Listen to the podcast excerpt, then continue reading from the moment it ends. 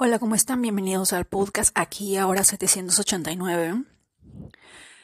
Hoy les voy a dar un pequeño tour por más o menos lo que se siente cuando terminas algo, definitivamente, y empiezas de cero.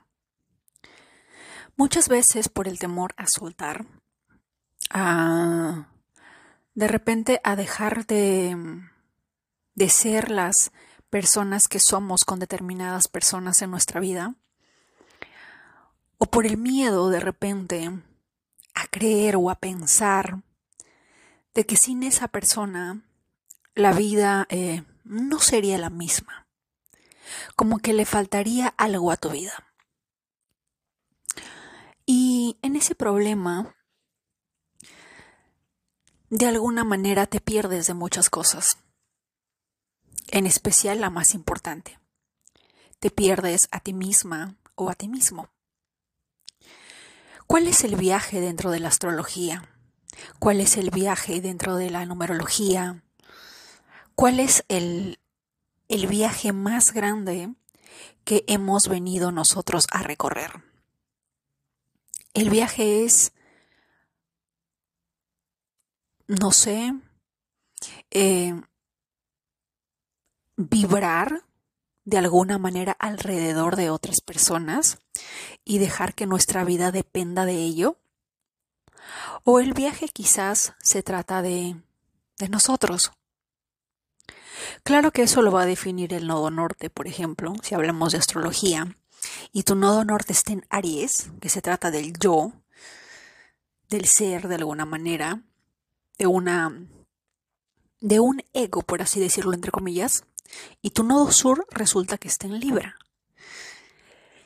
Y Libra tiene, em, tiene el complejo de que muchas personas dicen que no sabe tomar decisiones, eh, carece, de, carece de fuerza de voluntad para tomar una decisión inmediata, es muy indeciso, le falta carácter, ¿verdad? Pero la verdad es que en realidad no es que nos falte carácter, sino que es sumamente difícil encontrar el equilibrio.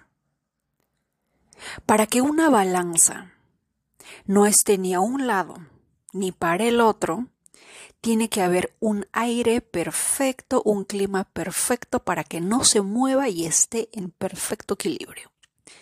Díganme ustedes si encontrar el equilibrio entre el trabajo, entre nuestra vida, entre, entre nuestras relaciones de pareja, amistades, entre lo profesional y etcétera, no es un verdadero reto. Encontrar el equilibrio perfecto entre nuestra luz y nuestra sombra, nuestra sombra, ¿es fácil? No lo es. Ahora, imaginen eso para un signo que tiene que estar de alguna manera siempre eh, equilibrado. De alguna manera, si Libra pudiera tomar una decisión inmediata, es cuando observa que hay un desbalance, que hay algo que no está cuadrando, que hay algo que de repente tiene exceso de, exceso de bondad y que debe de retornar esa bondad o ese interés, o hay exceso de maldad y debe de removerlo. Al igual que Alejandro González nos dice eh, que la Tierra o el planeta de alguna manera saca fuera de órbita, entre comillas, a toda, a toda cosa, situación o energía que de alguna manera no permite la, el balance perfecto en este planeta, de alguna manera Libra también al ver que en su vida no hay, no hay un balance perfecto que se le está tomando por, eh, por tonto o por tonta o que se están aprovechando de su de su bondad o de repente el tiempo que uno se toma para conocer el lado bueno y el lado malo o de repente el tiempo que uno se toma para encontrar ese desbalance y las personas pueden tomar ventaja de ello en especial si tienes Marte en Libra, ¿verdad? Como ya les dije, Marte en Libra siempre dicen que está en caída, pero yo lo prefiero ver desde una perspectiva eh, novelesca, una relación amorosa entre Marte y Venus, en la que Marte de alguna manera simplemente está tan embelesado con Venus que la deja ser. Y solamente reacciona o activa su energía ariana cuando nota que Libra está en un desbalance porque algo o alguien ha dejado en, en, desequilibrio esa balanza. Y es ahí cuando Marte se activa y le dice, mi amor, no te preocupes, yo lo voy a resolver por ti. Y cuando eso pasa, puedes finalmente comprobar por qué de alguna manera el Libra o el signo de Libra Ojo que tienes que ver, porque tú puedes decir, no, yo no soy Libra, yo soy Géminis. Sí, pero ¿en qué casa tienes a Libra? ¿Tienes algún planeta en Libra? Porque ese es el lenguaje con el que te vas a comunicar bajo ese signo, bajo esa temática. Todos tenemos Libra en una casa en particular. Podríamos decir que los tres signos principales es el Sol, la Luna y el ascendente, por supuesto que sí, son los más importantes, los más interesantes. Y yo incluyo el nodo norte, porque el nodo norte es hacia donde tenemos que ir. Y cuando hay un desequilibrio, en este caso, de alguna manera es ahí cuando Libra recién se activa. Es cuando ese lado librano que todos tenemos, porque todos tenemos a Libra en esa casa, en alguna temática nos comunicamos como ese signo. ¿De acuerdo? Entonces, solamente cuando hay un desequilibrio es cuando Libra realmente absorbe esa energía de ser una balanza fría, sin emociones, porque es el único signo que no es representado ni por un humano, ni por un centauro, ni por un animal. Es una balanza. Es una balanza que mide cada uno de tus actos, como bueno o malo. Probablemente podríamos decir que Libra, al, estar representado por esta balanza, podríamos estar juzgando todo como bueno o malo, o como una dualidad entre la luz y la sombra. ¿Verdad?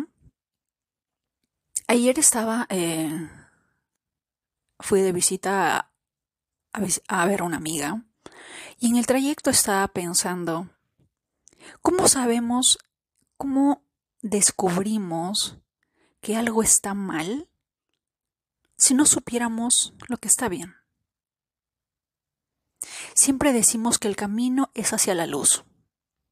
Pero hay otras personas que dicen la luz es la trampa, porque cuando tú te mueres y vas hacia la luz, los arcontes o como se llamen te preguntan o te hacen revivir una serie de escenas y la trampa es que al final te hacen regresar a la Tierra, te hacen volver a la Matrix.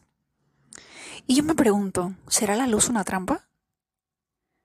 ¿Qué tal, y si a lo largo de la vida nos han dicho que la luz es lo bueno, lo que debemos iluminar, pero en realidad es la oscuridad?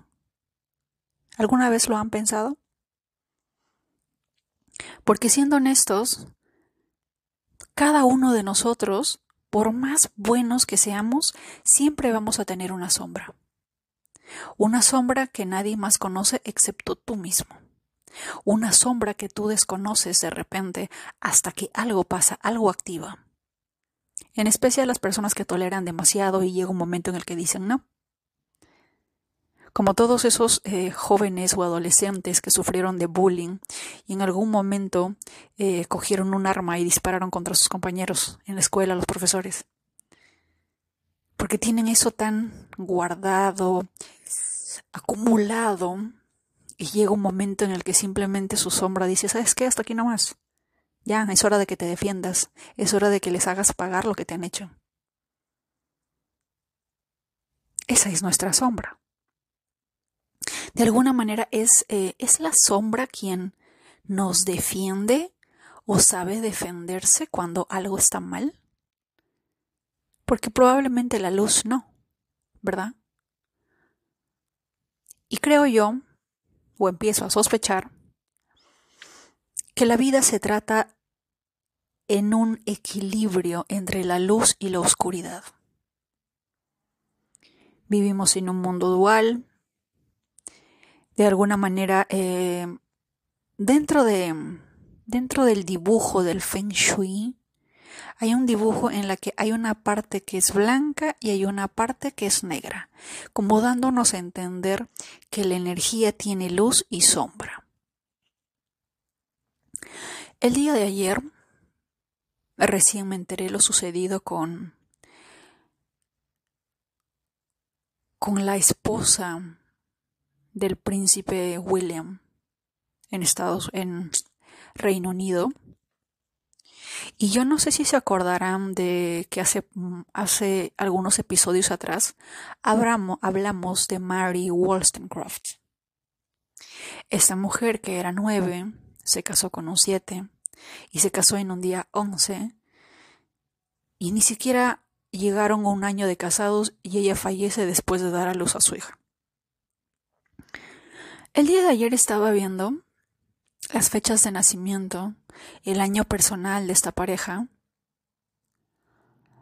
y me he quedado sorprendida porque una vez más confirmo que el 9 y el 7 se traen algo. Yo no sé si de repente el 7 es luz y el 9 oscuridad, o el 9 es luz y el 7 es oscuridad. La verdad no lo sé, todavía no he llegado a esa conclusión. Pero sí sé que de alguna manera entre los dos, cuando hay un desbalance más de uno o más del otro, siempre es eh, no tan bueno para uno de ellos. En este caso para Kate. Ayer vi que su nombre es, eh, si no me equivoco, Catalina o Catherine Elizabeth Middleton. Y sus dos apellidos, bueno, Elizabeth y Middleton, Ambos suman 10. Elizabeth en especial es 28, el número de la abundancia. El otro es 37. Y yo digo, mm, y si no me equivoco, ella nació un 9 de enero. Y me puse a observar y dije, esta mujer tiene en sus dos apellidos la rueda de la fortuna. Tiene un 28 en el nombre.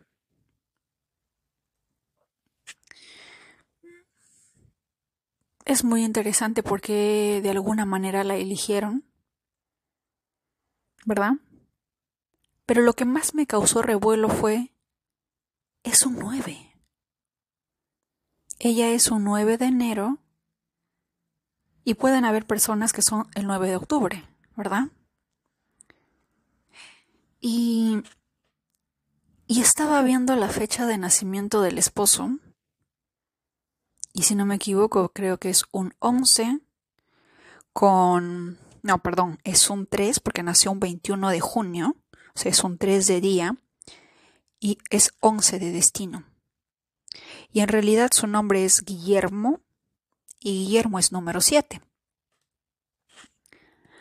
Y estaba viendo las fechas en las que se casaron y en algún momento les, les, les hablé de Mary Wollstonecraft, una escritora de hace muchos años, contemporánea de Voltaire, Montesquieu y Rousseau, los filósofos de aquel, de aquel entonces.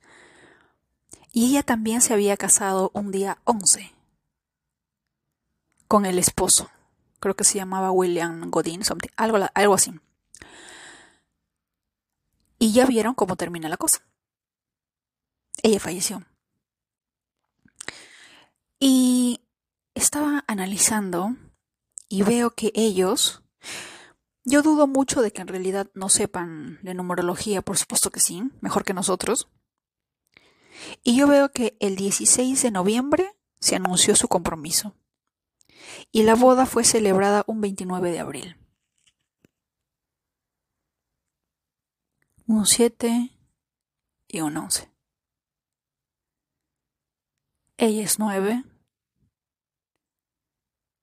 Tiene diez. Pero esa energía nueve de día. Mm, hay algo ahí, ¿verdad? Y si, por ejemplo, tomásemos el año personal, él está en un año personal 7 en estos momentos y ella está en un año personal 9. Porque recuerden que para sacar el año personal, es decir, mi año personal, en qué número de año estoy, es el día de mi nacimiento, el mes y el último año en el que cumplimos años. El último año sería en este caso 2023, ¿verdad? Entonces, ella nace un 9 de enero. 9 más 1, ahí tenemos 10. 10, eh, el último año fue el 2000, Estamos 2024, así que sería 8. sería 18, ¿verdad? 10 más 8, porque recién cumplió años el 9 de enero, es su último cumpleaños.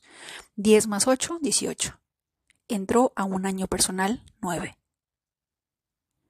Y el esposo, el 21 de junio, 3 más 6 es 9, pero es en junio, todavía no estamos en junio, así que tomamos la fecha del último cumpleaños, que fue el año pasado.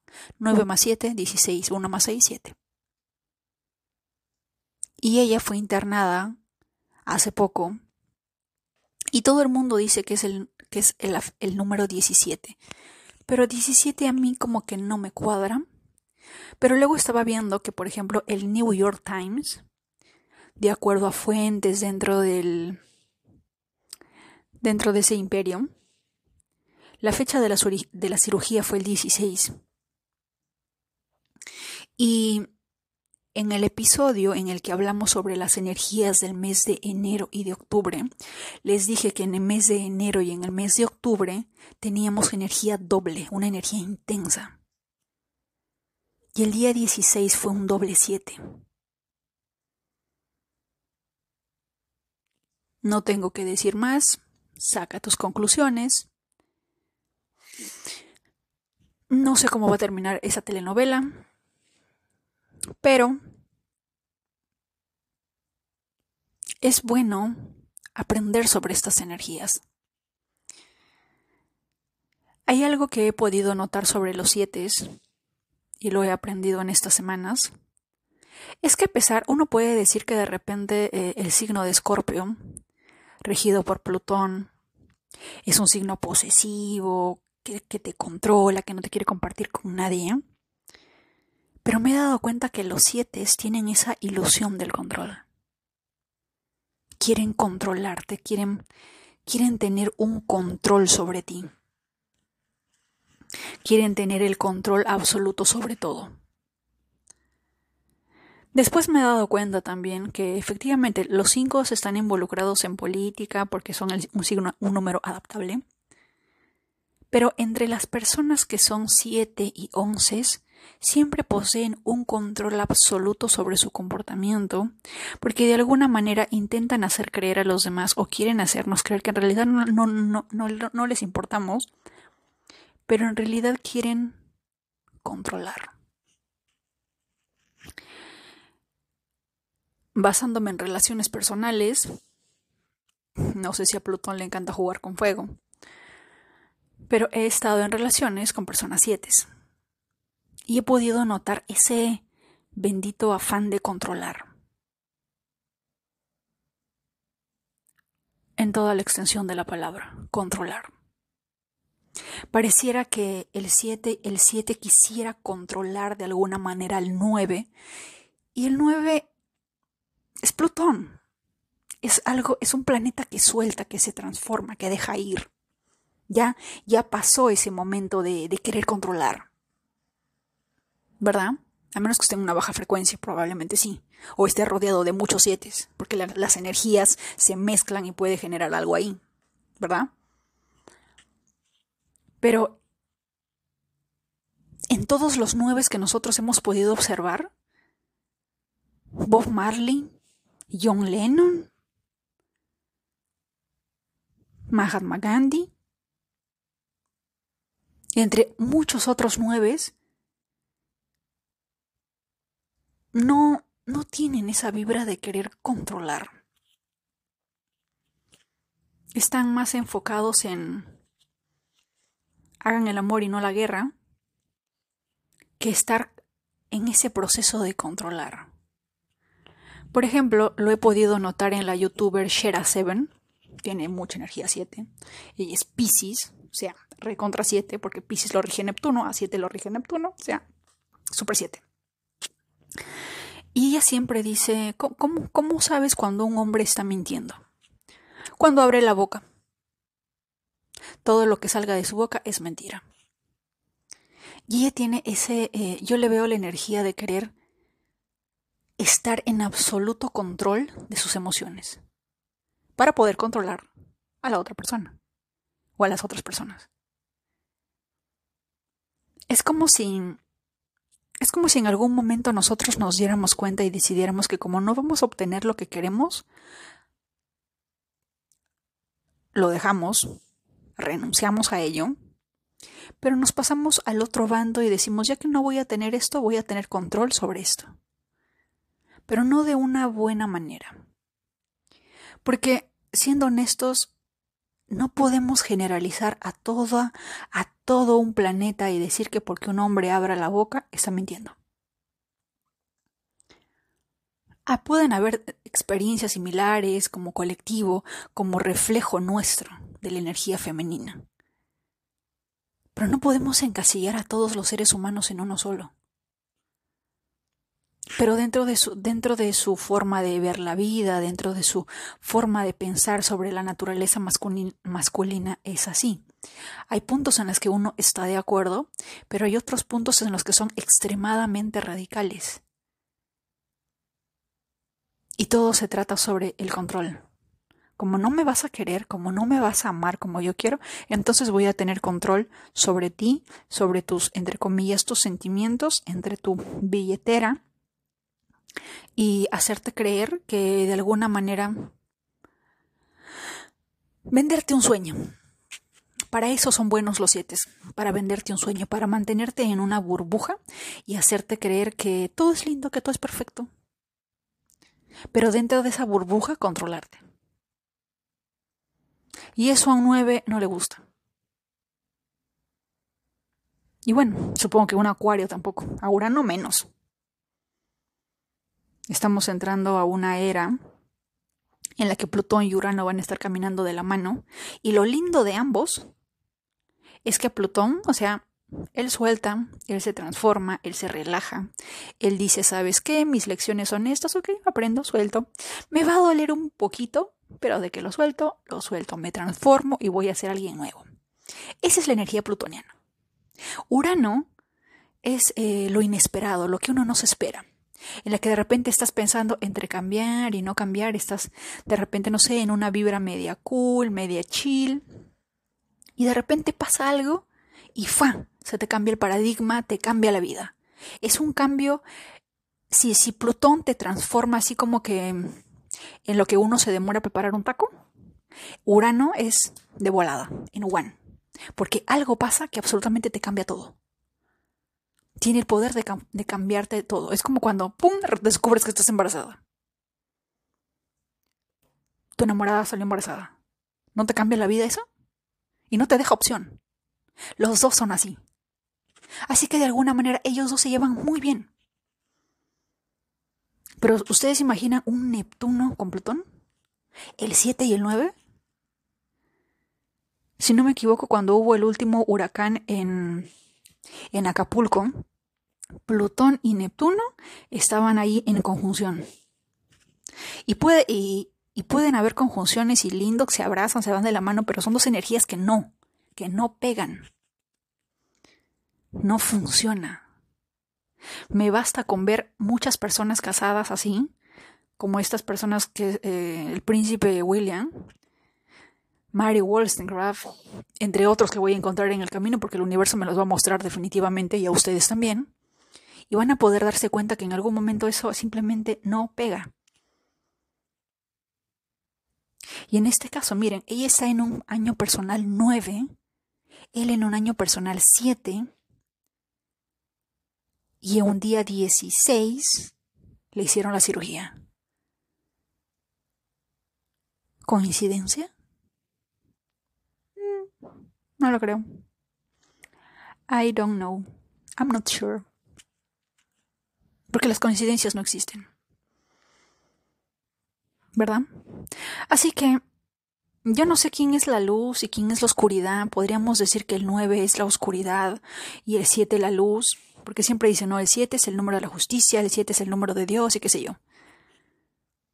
Pero es algo muy interesante, porque dentro de la numerología caldea y también dentro de la cábala, en la, en, la, numerología caldea, por ejemplo, cuando ustedes ven la tabla de números caldeos, no está el 9. Porque de acuerdo a los caldeos, el 9 era número de Dios. Era el número divino. Y de acuerdo a la cábala, sí está el 9, pero de alguna manera también piensan, al igual que los caldeos, porque la cábala también proviene de los caldeos. Pero se nos dice que el 7 es Dios. 7, el día de la suerte, no. Es el, la justicia, él lo está regido Neptuno. Dentro de la numerología pitagórica, caldea y entre otros, en algún momento les dije que la fuente de todo o el inicio de todo fue la numerología caldea. Los hindúes utilizan la numerología caldea. Hay ciertas fórmulas pitagóricas, porque los pitagóricos aprendieron de los caldeos, pero hay un, todo un teléfono malogrado. Y uno tiene que, lo que yo siempre les, les digo, hay libros que nos van a decir este, este número es tal, este número es cual, pero ustedes observen la energía, aprendan a encontrar patrones. El patrón que yo he encontrado en los ocho, por ejemplo, es que son un número fuerte en cuanto a familia. Por alguna razón, si es que tú en tu sinastría, por ejemplo, en una sinastría de pareja, el Sol y tu Saturno están en conjunción, un sextil o en una conjunción, soltarse va a ser difícil. Y tiene, y tiene sentido porque de alguna manera el 8 es eso, unión, un enlace, un infinito que no se rompe. Hay algunos numerólogos que dicen, y yo lo decía porque obviamente me parece, me parece interesante, y dije, mm, mi hermano es un 6, están con la familia, pensando ahí, pero luego digo, luego empiezo a realmente observar la energía 8 y luego empiezo a ver en, astrología, sinastrías, y siempre veo que en, sinastrías, si es que ese, ese Sol y ese Saturno tienen algo potente ahí, no se sueltan. No, es, es más tóxico, es muy tóxico. Pase lo que pase, no, te no, no se sueltan. Cuando vean un matrimonio que no se suelte, probablemente es porque Saturno está, está en una conjunción con algún planeta personal fuerte. No me quiero imaginar una conjunción de Saturnos. Uy, uy, uy. Me he estado dando cuenta que hay ciertas eh, personas compartiendo numerología, pero tienen una agenda detrás. Ojo, no digo que yo tenga la verdad absoluta porque no la tengo. Porque yo siempre les he dicho y siempre les he enseñado a que ustedes tienen que sacar sus propias conclusiones. Yo te ofrezco el panorama, te digo, mira, esto está pasando, esto es así, este número habla de esta energía y está en ti descubrirlo. Empezar a ver a los números 8, saber quién nació un número 8. ¿Cuál es la temática principal en un, año personal 8? ¿Qué ha pasado en, en un año 8? Y así o empezar a analizar y ver patrones repetitivos con ciertas energías numéricas por persona. Y ahí es cuando tú empiezas a, mm, descubrir la naturaleza de ese número. Así que, no sé, Neptuno nos dice que no les, no les gusta soltar, porque obviamente los siete son muy controladores, pero a Saturno tampoco le gusta soltar. Si nos vamos a sinastrías, a sinastrías de pareja, no sueltan.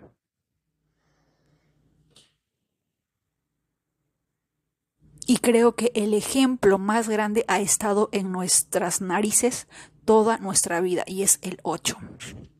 La figura del infinito, una figura que no se rompe. Todos los demás números salen al espacio, el 6, el 9, el 5, todo. Pero el 8 es una unión.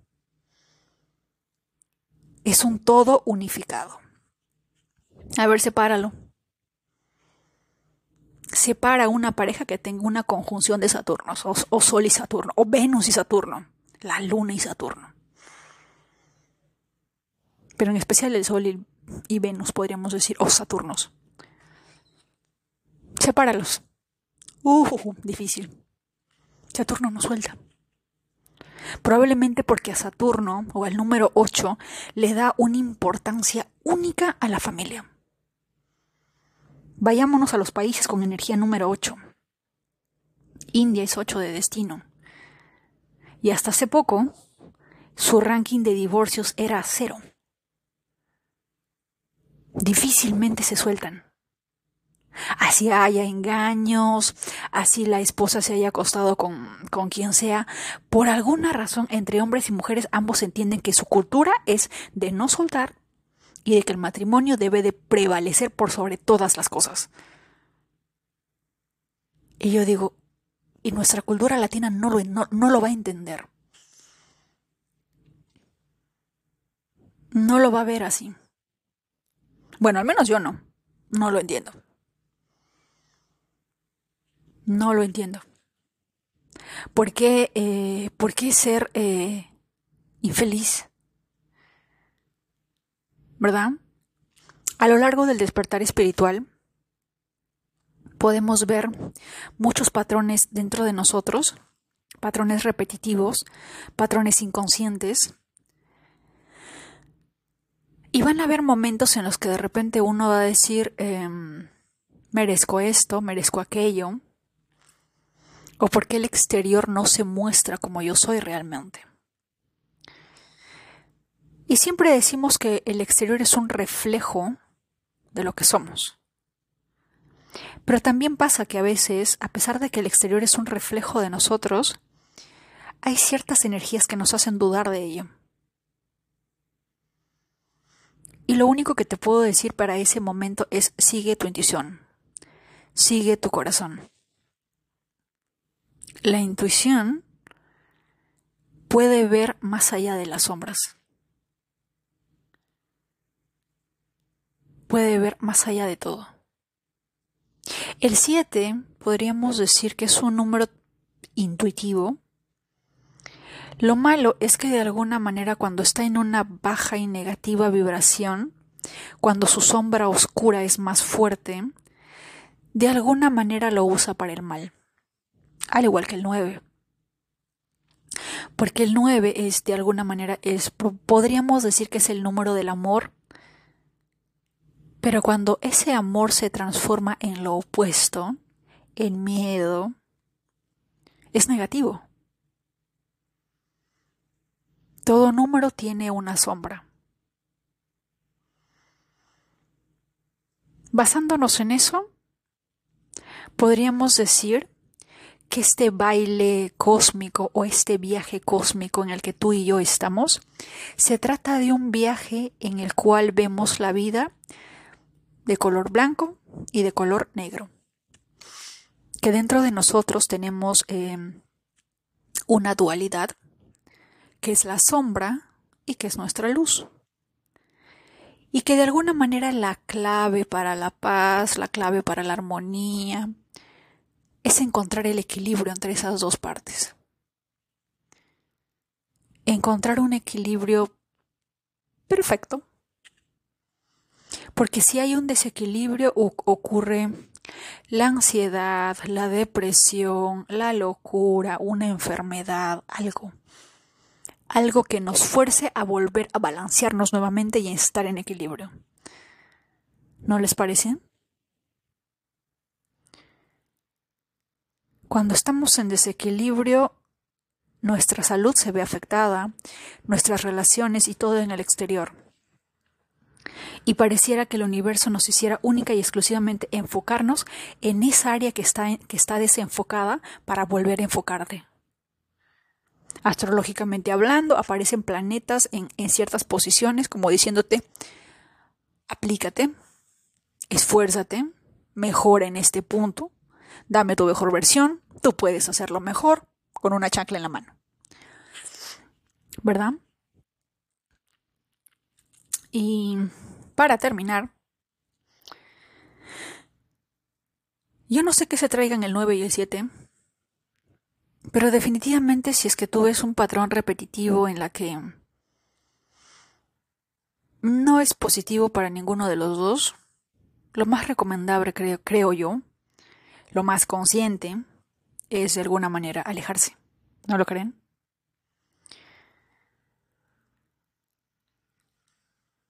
Así que... Mm, no sé qué vayamos a descubrir en esta aventura. No sé cuáles sean los, los próximos tesoros cósmicos escondidos en este año 2024. Dicho sea de paso, el 8 y el 4 también se las traen. Son energías karmáticas. Supongo también porque si el 8 es el planeta que no suelta y Urano, y Urano es el que suéltame, soy libre, obviamente, por alguna razón, obviamente no se van a entender. Es por eso que un 4 solamente entiende a un 4. Y en algún momento les comenté que si nos basamos en la mitología griega o romana, porque he estado analizando las, eh, las fechas de fallecimiento de las personas. Y siempre que veo personas 3, personas 8, algunas pueden, puede, puede haber un 8 que fallece, por ejemplo, en un doble 3, en un año personal 3, ¿verdad? O un 8 que de repente em, es este, también lo mismo, que es em, fallece en un día 8, en un día 3 o en un día 4. El 3 y el 8 pueden fallecer en un, en un, entre, entre esos números o mezclados con otros números. Pero solamente el 4, solamente al 4 lo puede vencer un, un doble 4. Y no es que mi hermano sea el único ejemplo, veo otros ejemplos de personas que nacieron un 4, un 13, un 22, un 31 y siempre veo que fallecen, siempre hay un 4 involucrado. Yo no sé si en el año personal, en, el, en el mes personal, en el día personal o en la misma fecha ustedes van a poder ver que, no sé, 4 de abril o era un año 4, a veces 4 u 8, dependiendo, pero siempre, siempre hay un doble 4. Es como si decir a Urano solamente lo vence Urano. Y dentro de la mitología griega, Urano nace de la Tierra. Lo cual es curioso, ¿verdad? Porque dentro de la mitología griega dice que la tierra era la tierra, pero la tierra se sentía sola. La tierra se sentía triste porque dijo, no tengo a nadie, tengo todo esto, pero no sé qué hacer. Necesito a alguien. Estoy aburrida, ¿no? Algo así. y dice que yo no sé qué contracciones cósmicas habrá hecho, que nació Urano y se casó con Urano. Gea. Gea se llama. Lean la historia de Gea. Dice, bueno, entre comillas, se casa con Urano, lo convierte en su esposo, y de ahí nace Saturno, de ahí nace eh, Júpiter y todos los demás dioses que Júpiter liberó, ¿verdad? Pero a Urano, la Tierra es la Tierra, lo que nosotros conocemos como literalmente Tierra, y cuando ella da luz a Urano, Urano se convierte en el, amo y señor de los cielos. La Tierra gobierna la Tierra y Urano gobierna todo lo que, toda la atmósfera, toda la capa de ozono, todo lo que te puedas imaginar por aire y todo. El día, la luz, la noche, la oscuridad, pero en todo, en todo esa atmósfera celestial. El amo y señor de los cielos. Y bueno, Saturno nace Saturno, destrona Urano, porque tuvieron varios hijos, y creo que si no me equivoco, eh, Urano, si no me equivoco, se comía a sus hijos porque solamente quería ser único, qué sé yo, no sé, no me sé la historia muy bien, pero sí sé que Saturno destronó a Urano y Júpiter destronó a Saturno. Y es una cadena de, de sucesos repetitivos, lo cual es muy gracioso, que me suena a la a una tribu en Pakistán que se hacen llamar los Pathans y ellos dicen que si es que, por ejemplo, una familia, no sé, los, los Vázquez y los Pérez son enemigos o son amigos. En algún momento uno de los Vázquez asesina a uno de los Pérez. Y obviamente eso no va a quedar ahí se va a iniciar una, una, una, cadena repetitiva, porque en algún momento uno de los Pérez va a asesinar a otro miembro de los Vázquez. Y para tomar venganza, los Vázquez van a hacer lo mismo, y los Pérez van a hacer lo mismo, y así nunca termina la cadena. Eso, eso me suena cuando hablan de Urano, Saturno y Júpiter.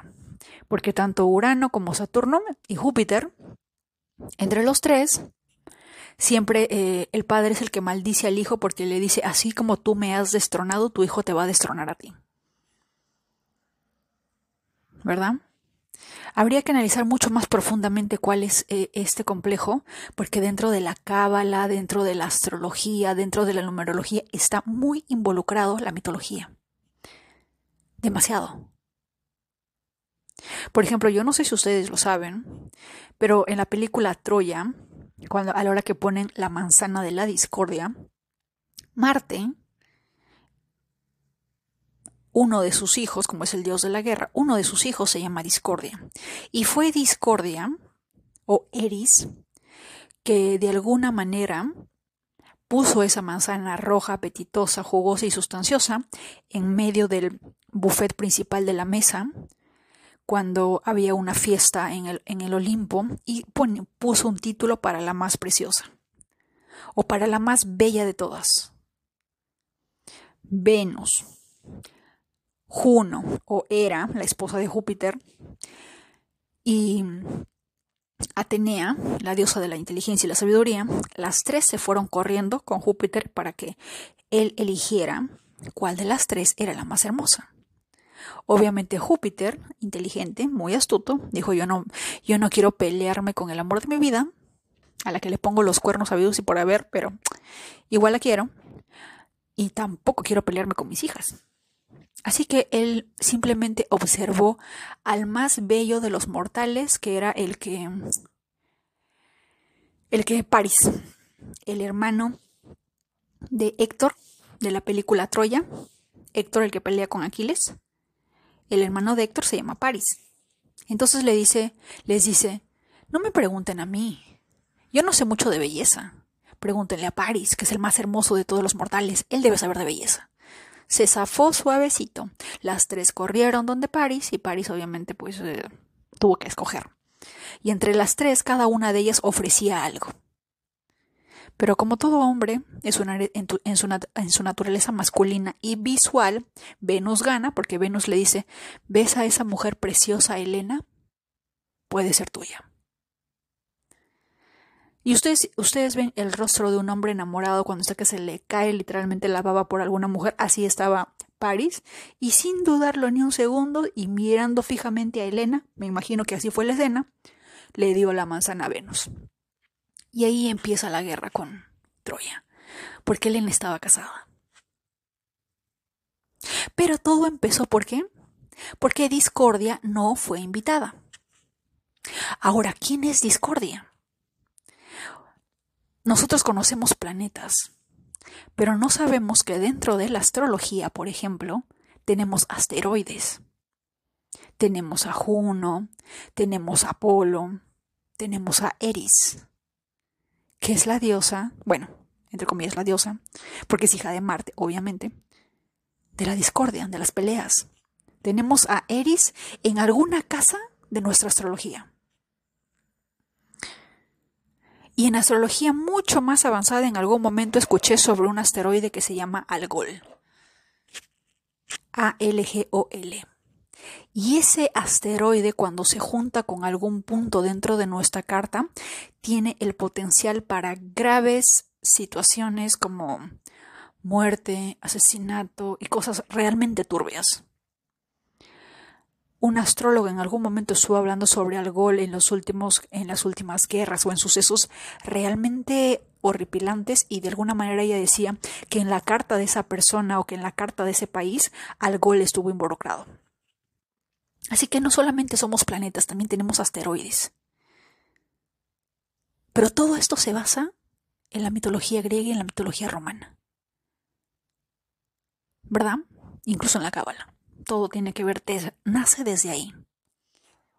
Es fascinante, por supuesto que sí, entender todo esto. Pero, volviendo de nuevo al tema, 9 y 7, por favor, manténganse equilibrados. 8 y 4 también. Tiene que haber un balance. Cuando no hay un balance, uno de los dos termina con San Pedro. Yo no sé si es que la luz, la oscuridad, todavía tratamos de descubrir eso. A mí me late que el 9 es la luz y el, y el 7 la oscuridad. Pero también hay religiones enteras que dicen que el 7 es la luz porque es la verdad y qué sé yo, ¿verdad? Y el 9 podríamos decir que es la oscuridad porque obviamente está Pluto, Marte, guerra y todo ello, pero mm, no lo sé. Podríamos ser la mente y la conciencia, porque el 7 puede ser la mente y el, el 9 es el ser, ¿verdad? Y obviamente el 7 siempre trata de controlar el ser, como la ciencia trata de controlar las demás carreras porque dicen, no, la ciencia es definitiva porque lo podemos controlar, podemos verlo, palparlo, estudiarlo, sentirlo y no sé qué más, como si los cinco sentidos jamás nos hubieran fallado. Así que bueno, ese es el día de hoy. Espero que sean curiosos y se vayan a ver las, las fechas de lo que está sucediendo en ese imperio al otro lado del mundo con estas dos personas. ¿Qué va a pasar? No lo sé, pero ahí tienen otro ejemplo de nueve y siete. Espero que este episodio les haya gustado. No olviden dejar sus comentarios en Spotify y también calificar el podcast. Los veo en un próximo episodio.